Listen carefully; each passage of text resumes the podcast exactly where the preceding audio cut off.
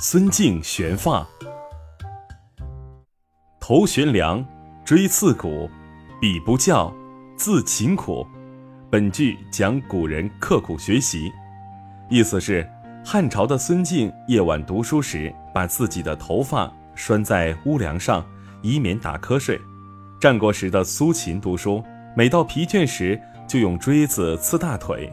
他们不用别人督促，都能自觉勤奋苦读。汉朝的时候，有一个名叫孙敬的人，他从小就十分喜欢读书。可是孙敬的父亲很早就去世了，只剩下他跟母亲两个人相依为命，日子过得紧巴巴的，根本没有钱买书。白天母亲在家做一些农活，孙敬就上山砍柴，换取一些银两，用来维持家计。孙敬没钱买书，只能跟村里的人借书看。他上山砍柴的时候，也不忘带上借来的书。只要稍有空闲，他便赶紧把书拿出来看。有时候看得入了迷，便会忘记了回家。回家后，母亲在屋里纺纱织布，孙敬就在油灯下继续用功地读书到深夜。有一次，孙敬好不容易跟别人借了一本书，可是到了还书的日子，孙敬还有几篇文章没有读完呢。他急得团团转，母亲在一边安慰道：“你可以让人家再宽限一天吗？到时候看完了再还不就行了吗？”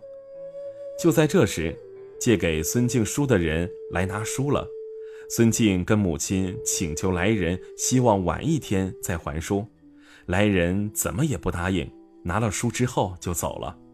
从此以后，孙敬只要是跟别人借了书，就是熬夜。也要赶在约定日期之前把书看完，但是孙敬白天要上山砍柴，已经很累了，晚上还要回家熬夜读书，常常看着看着就不知不觉地睡着了。孙敬心想，这样下去是不行的，我得想个办法让自己不犯困才好啊。有一次，孙敬在读书的时候又睡着了，母亲看他太累了，不忍叫醒他。便过来帮孙静披上衣服，免得着凉了。可是，一不小心扯了一下孙静的头发，孙静顿时清醒了。于是，孙静有了主意：母亲只是轻轻扯了一下我的头发，我便不困了。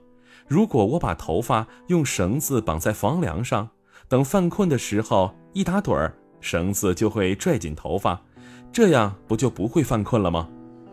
他这样做了，果然很有效果。村里的人知道了，都拿孙敬悬发刻苦读书的例子来教育自己家的孩子。很多有书的人也被孙敬刻苦读书的精神所感动，都纷纷表示愿意把家里的书借给孙敬。